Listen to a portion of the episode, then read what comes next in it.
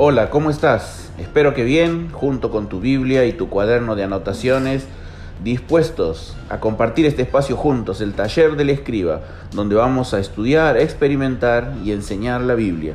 Y el estudio de hoy es en Gálatas capítulo 3, versículos del 15 al 22. Como venimos viendo, Pablo continúa esgrimiendo sus argumentos en defensa del Evangelio y la salvación por la fe, sin obras de la ley. Ya vimos el primer contraste entre el legalismo de los judaizantes versus la libertad de Jesucristo. Y en el pasaje de hoy tenemos un segundo contraste. Presta atención, la promesa versus la ley. Y en primer lugar tenemos la promesa a Abraham. Sin dudas que la clave de todo el pasaje pasa por entender la palabra promesa. Es claro que Pablo se refiere al pacto que Dios hizo con Abraham y ratificó luego a Isaac y Jacob conocido también en las escrituras como el pacto abrámico. Este pacto trata fundamentalmente de la promesa que Dios le hizo a Abraham y vemos sus características. En primer lugar, fue un pacto inalterable, puesto que la promesa de la herencia está basada en un pacto divino y ratificado, no está sujeto a anulación ni añadiduras permanece inalterable. Presta atención al versículo 15. Dice, aún en el caso de un pacto humano, nadie puede anularlo ni añadirle nada una vez que ha sido ratificado. Y luego agrega en el versículo 17, la ley no anula el pacto que Dios había ratificado previamente, porque de haber sido así, quedaría sin efecto la promesa, un pacto inalterable, pero también un pacto individual. Es decir, las promesas de Dios a Abraham tienen cumplimiento en su simiente en singular, un individuo, Jesucristo. Versículo 16 nos habla de y a tu descendencia dando a entender uno solo que es Cristo. Cristo, no Isaac, presta atención, es el hijo de Abraham en quien se cumple la promesa. Mateo 1, versículo 1 lo presenta como hijo de Abraham. Pero en tercer lugar, este pasaje nos habla del pacto abrámico incondicional.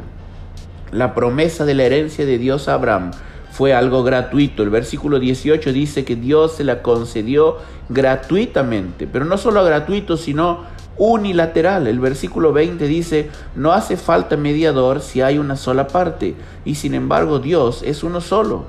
Dios hizo un pacto en el cual se obligaba a sí mismo, sin poner condiciones de ninguna clase, a Abraham. Qué tremendo contraste. La promesa a Abraham versus la ley a Moisés. Y en segundo lugar tenemos la ley a Moisés.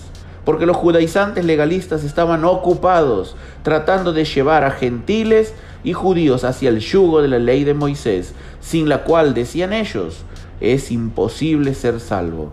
Pero en los siguientes versículos Pablo responde sus potenciales cuestionamientos. Y aquí es clave el versículo 21 que dice así, entonces, ¿cuál es el propósito de la ley? Fue añadida por causa de las transgresiones hasta que viniera la descendencia a la cual se hizo la promesa. La ley se promulgó por medio de ángeles por conducto de un mediador. Y en primer lugar tenemos la primera pregunta potencial. ¿Para qué? ¿Cuál era entonces el propósito de la ley?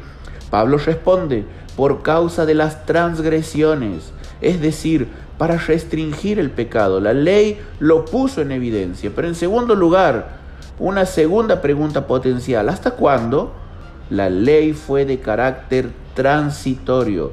Dice el texto, hasta que viniese la simiente, es decir, que con la llegada de Cristo la ley dejó de tener utilidad. Pero finalmente Pablo se pregunta potencialmente, ¿y entonces por qué medio vino la ley? La ley vino a través de terceros. A diferencia de la promesa, la cual Dios hizo de forma directa y personal a Abraham, la ley vino por conducto de un mediador. Presta atención, Dios a los ángeles, los ángeles a Moisés y Moisés al pueblo. La promesa Abraham versus la ley a Moisés. Pero ¿cuál es la conclusión de toda esta argumentación? Bueno, Pablo concluye que nada cambió en el Sinaí. La ley no contradice la promesa, presta atención, sino que coopera con esta. Ahora quizás te preguntarás, ¿en qué sentido la ley coopera con la promesa? Mientras que la ley revela el pecado, versículo 22 dice, la escritura declara que todo el mundo es prisionero del pecado, La promesa a través de Cristo lo resuelve. Dice el versículo 22, mediante la fe en Jesucristo, lo prometido se les concede a los que creen. Gloria a Dios por Jesucristo. Él hizo lo que nosotros no podíamos y mediante su obediencia la bendición de la promesa nos alcanzó. La gracia de Dios se manifiesta por medio de la simiente, es decir, Cristo, a todos los que confían en Él. Y te pregunto, ¿ya has confiado en Jesús como tu Salvador? Si es así, entonces adora y agradece a aquel que hizo posible una salvación tan grande.